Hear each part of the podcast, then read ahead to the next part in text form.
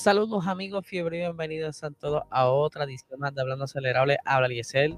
Quiero darle las gracias al corillo de Hablando Pop, allá a Gaby y a Sly, que me tuvieron de invitado eh, en su próxima grabación para el episodio que estará saliendo el día lunes y el día jueves del Patreon. Así que se ponen la vuelta por su Patreon y el lunes próximo, creo que estamos a, le voy a decir la cuánto estamos el próximo lunes.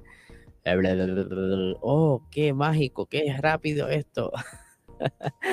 el próximo lunes 25 estaremos, estaré ahí en el episodio de ellos. Estuvimos vacilando un ratito ahí, la pasé súper con ellos, así que muchísimas gracias por la invitación. Por otra parte, eh, esta noche les recuerdo que tenemos episodio de Box Talk. Estuvimos hablando ahí sobre lo que está pendiente para el Gran Premio de Imola, hablamos de Mónaco, hablamos de historia, de par de cosas bien interesantes, así que estén pendientes esta noche a las 8 y 30 por nuestro canal de YouTube PR Racing Sports. Y vamos a comenzar, ¿verdad?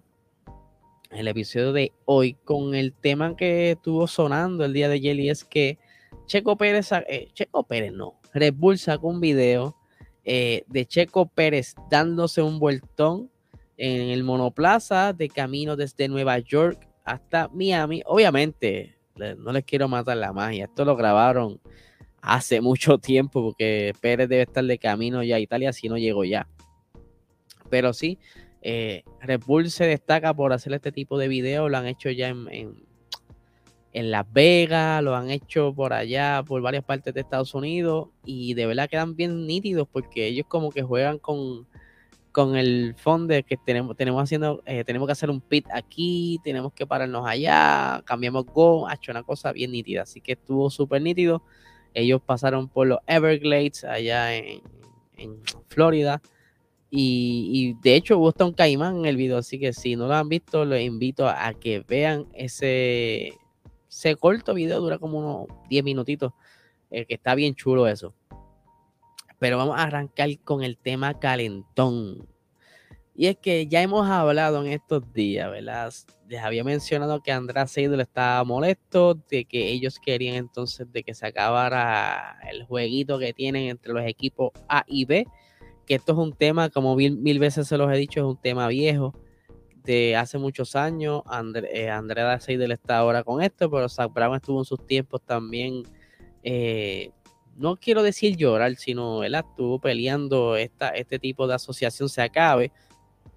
Pero algo bien interesante es que varios de los equipos, ¿verdad? Varios de los jefes de los equipos estuvieron hablando y dando sus puntos de vista, eh, sus puntos de vista uno a favor y otros en contra, ¿verdad? De esto. Vamos a arrancar rápidamente con las expresiones. Déjame buscarles rápidamente por aquí. Tengo la de Toto Wolf que dice lo siguiente. Creo que se necesita una reforma porque queremos evitar este tipo de discusiones que tenemos ahora y la polémica de los últimos días o las últimas semanas.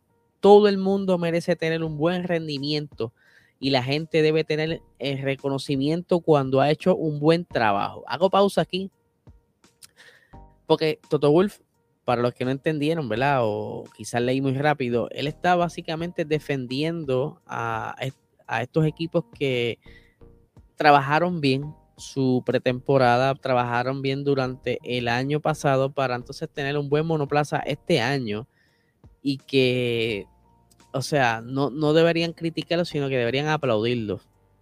Pongo un ejemplo, ¿verdad? Imagínense que en lugar de Haas fuera Williams, los estuvieran atacando igual. Este, no sé, creo que yo creo que aquí cambiará la cosa.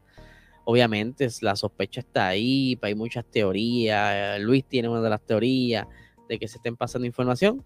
Pero vamos a continuar aquí. Oh, ya mismito seguimos dando el análisis. Dice, pero algunos de los cambios de trabajo o identidad en las mismas premisas solo están creando argumentos que no son necesarios para el deporte. En cuanto a nosotros, ya sabemos muy bien que tuvimos el caso del túnel de viento con Aston Martin y en el túnel de viento que teníamos hace dos años. Una menuda tormenta de mierda se generó. Mira cómo está todo muy molesto con esto. Pero lo hemos estado gestionando con la máxima diligencia pero en el futuro si tuviéramos que comprometer nuestra, la nuestra, digamos capacidad de ingreso, debemos vigilarlo porque ninguno de los equipos debería poder cooperar de la manera que estamos viendo esto hoy. Mientras, mientras ¿verdad? Que Andrés Seidel eh, ataca en esta entrevista con lo siguiente, dice, para nosotros está claro que la Fórmula 1 debería ser un campeonato de 10, de 10 constructores u 11 o 12, lo que significa que no debería haber ninguna transferencia de propiedad intelectual relacionada con el rendimiento principal. Lo máximo que se debe permitir compartir son las unidades de potencia y las partes internas de la transmisión o caja de cambio, ¿verdad? Eso es todo. No debería compartirse ninguna infraestructura. Y cuando se refiere con infraestructura, se refiere quizás a la filosofía de cómo opera un equipo, porque obviamente eh, él se refiere directamente a Haas, que tiene empleados de Italia. Esto porque Haas es un equipo bastante pequeño y no tiene budget, ¿verdad? Y entonces, pues Ferrari, mira, yo te hago un convito, yo te vendo el motor y tienes entonces un paquete para que lo breguen. Algo que de igual manera, si no me equivoco, estuvo un momento dado sucediendo con Williams y creo que eh, McLaren también, de que ciertas partes del motor, las del motor Mercedes las manejan los mecánicos Mercedes. So, vamos a ver, ¿verdad? ¿Cómo, puede estar hablando cuando ellos tienen algo parecido? Así que vamos a continuar. Dice, eh, y se tiene que hacer, eh, ok, dice, cuando te permite eso, también habrá transferencia en el lado del monoplaza. Y sabemos que la FIA, que por la FIA, perdón, es difícil de vigilar. Y si, y si algo no es posible vigilarlo, se puede, se debe prohibir. Y se tiene que hacer dos, hacer, perdón, en la hora y me di par de palos y se tiene que hacer por dos razones, porque hace que los equipos B serán demasiado competitivos en comparación con los equipos como nosotros. O sea, están dolidos de que en un momento dos esté terminando mejor que ellos, no sé. Al mismo tiempo, porque los equipos A también se benefician de eso, lo que es aún más preocupante para nosotros, Solo esperamos que con todo el diálogo que está habiendo en la Fórmula 1 con la FIA y también entre varios equipos, finalmente veamos alguna acción en los próximos años para corregir esta situación. Obviamente Seidel quiere como que conseguir el, el vaqueo de ciertos equipos para entonces poder hacer una protesta formal y que esto se maneje de cierta manera. Mientras que por otra parte, el jefe de Alfa Romeo cree que las reglas actuales son lo suficientemente efectivas. Dice, no estoy seguro de que tengamos que cambiar el reglamento. Es exactamente la misma historia que el aspecto financiero. Tenemos que aplicar las reglas. Y las reglas son lo suficientemente estrictas para que sea justo. Y si te basas en, las reglas, está más que bien. Por eso creo que estamos confiando en la FIA porque tienen que hacer el trabajo de regulador y lo está haciendo. Están en ello. Y para mí está bien así. Pero tenemos por aquí las expresiones de Oldmar Stastammer, que está en Alpine y dice: Yo respaldo la opinión de Seidel. Estoy de acuerdo con Fred en un modo en un mundo ideal. Las reglas son bastante claras. La dificultad es vigilarlo. Entonces, si vigilar, vigilar esas reglas es imposible entonces creo que deberíamos cambiar las reglas que puedan ser vigiladas para que sea justo. Así que creo que hace falta más discusión con la FIA y tal vez un poco de reforma en reglas para que puedan ser controladas.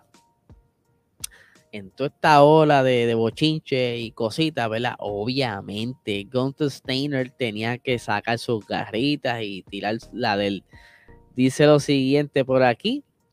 Eh, Sí, afortunadamente Andrea no dirige la FIA, así que él puede sugerirlo, pero hay un, hay un gobierno establecido que, definir, que definirá eso. A veces hay cosas en las reglas que no se tiene, que no, eh, hay, perdón, a veces hay cosas en las reglas que si no te vienen bien, no puedes ir a cambiarlas. Mercedes ha ganado el mundial ocho años seguidos. Tenían un motor muy fuerte y bien por ello hicieron un buen trabajo. pero nadie dijo, oh, ahora tenemos que cambiar las reglas del motor porque Mercedes lo está, lo está ganando todo.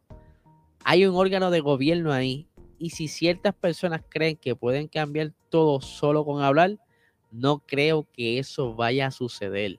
Chan, chan, chan, chan. Ahí está, papá. Gunstein Steiner que tenía que salir hace rato, mano. Pero sabía como que aguantaba un poco, ¿verdad? Eh, imagino yo que no había tenido el break para desahogarse. Pero ahí están. Como bien, ¿verdad? Repasando, Toto Wolf está a favor de que las cosas están bien siempre y cuando se respeten las reglas el jefe de Alfa Romeo dice que no hace falta cambiarlo. Obviamente tenemos a Seido el dolido por una parte. Tenemos a Omar, que Omar debería saber un par de cositas. Él estuvo del lado oscuro de Aston Martin, así que él debe saber cómo se estuvieron manejando las cosas en un momento dado, ¿verdad? Entre Mercedes y Aston, pero yo me imagino que le conviene más callarse que hablar, porque puede destapar quizás una, una caja de Pandora. Eh, pero sí, está claro, si tú no puedes vigilar algo, hay que hacer algo para que se vigile. Pero entonces, ¿qué vas a hacer que no sea una regla entonces que sea redundante o que no tenga ningún efecto? No sé, porque no es cambiar las cosas por cambiar. Y aunque ustedes no lo crean, cambiar una regla eso conlleva dinero. Y usted dice, ¿por qué rayo lleva dinero? Bueno, porque tendrían que quizás convocar a ciertas personas para sentarse a invertir de su tiempo porque eso no va a ser Tito encerrado en la casa viendo la novela, va a estar cambiando las reglas. No, no, no, no, no, no. Esto es en horario de oficina, a unas personas que se le pagan para que se evalúe todo esto en base al feedback que están recibiendo y presentar las sugerencias de cuáles serían las posibles soluciones. Esto es dinero. Y pues obviamente esta gente son un poquito afrenta con el dinero, así que mientras ellos vean de que todo está claro y quizás puede ser una pataleta de McLaren ahora mismo, pues. Y llevan tiempo, o sea, ellos llevan ya desde el 2017 con la misma pataleta de que si los equipos A y B, como bien les dije en estos días, ¿quieres eliminar eso? Fácil, que todo el mundo haga su motor de cero. Ahí está, y tú mataste el problema de raíz y se acabaron la, las dichosas discusiones. Pero hablando de discusión y de motores, vamos a tocar rapidito un tema porque no quiero extenderme, porque si, si no, el señor Sly me regaña. Sly, te quiero, cabrón. Eh, continuando, ¿verdad? Ustedes saben muy bien que próximamente van a estar los cambios de lo que es el reglamento de motor, que van a estar trabajando en una opción mucho más económica de fabricar, que lo más probable se elimine lo que es el MGUH, que eso es eh, uno de los componentes en el motor que genera electricidad en base a, al gas, a los gases que generan, ¿verdad? Esto está en la parte de la turbina del, del turbocharge. Y pues esa parte como que ha sido un poquito dolor de cabeza al momento de construir estos motores. Estos motores no son nada de económico fabricarse, por eso es que están viendo la manera de cambiar esto y que sea más eh, económico fabricar el motor para hacerlo más atractivo a otros motoristas. Por eso es que llevan tanto tiempo eh, la Fórmula 1 con tan pocos motoristas. Ahora mismo tienes a tres nada más.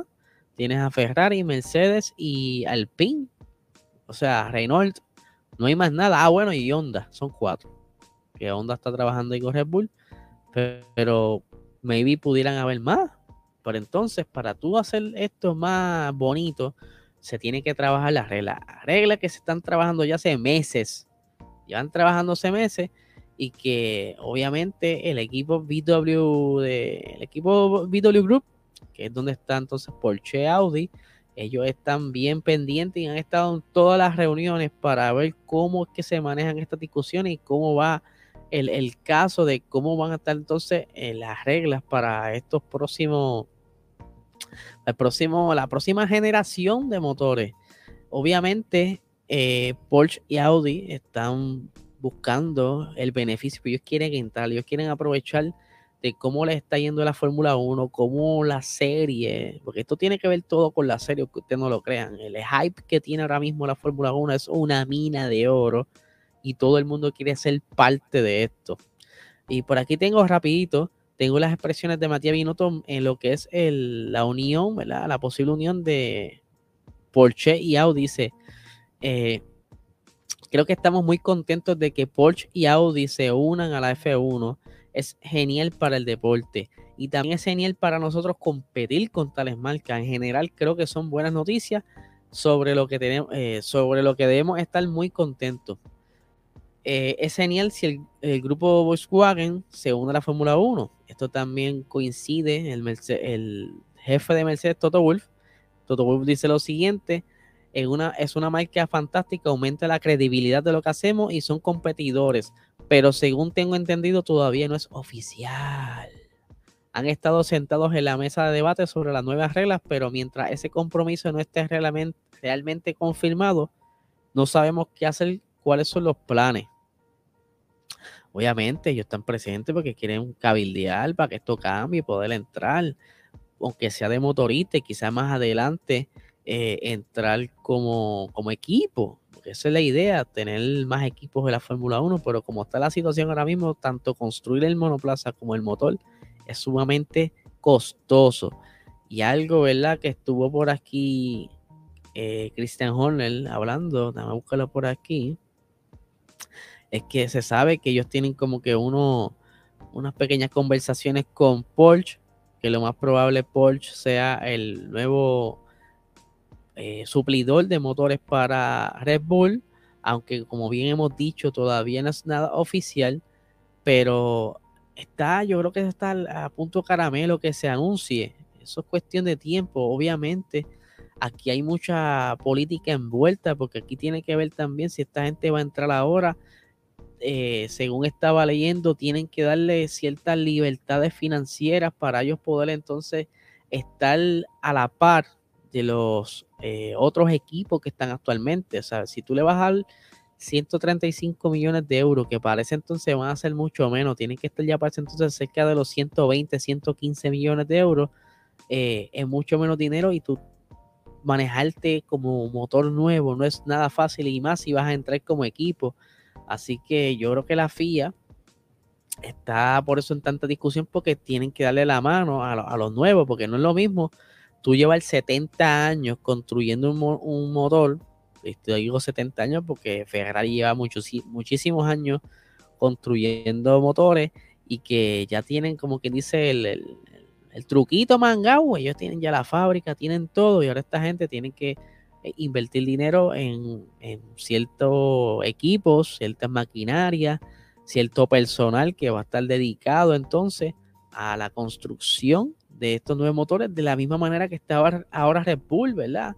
Que están próximos a mudarse a su nueva fábrica y ellos también estaban quejándose diciendo que 15 eh, millones de inversión capital no son suficientes para cuando estás creando una nueva eh, fábrica. Y es porque ellos comenzarán a fabricar su primer motor, se espera que ya lo tengan para el año que viene, ya tengan su primer motor Red Bull Power Trains, ahora mismo eh, Honda le está fabricando los motores directamente de Japón, pero ellos están buscando entonces la manera de que, mano, que, que le den break, por decirlo así, algún alivio financiero para, para poder entonces manejar la situación de esa transición de, de construir motores de igual manera que los equipos nuevos eh, que están por entrar, que por lo que hemos visto, muchos de los jefes de los equipos están bien emocionados porque lleguen, porque obviamente, ¿sabes?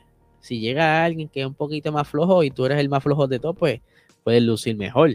Eso está de más decirlo. Así que Nada, gente, lo voy a dejar aquí. Aún tengo más información que estaremos discutiendo mañana, eh, en el episodio de mañana, porque si no se extiende esto, estaremos pendientes a todas esas noticias y les recuerdo que se suscriban.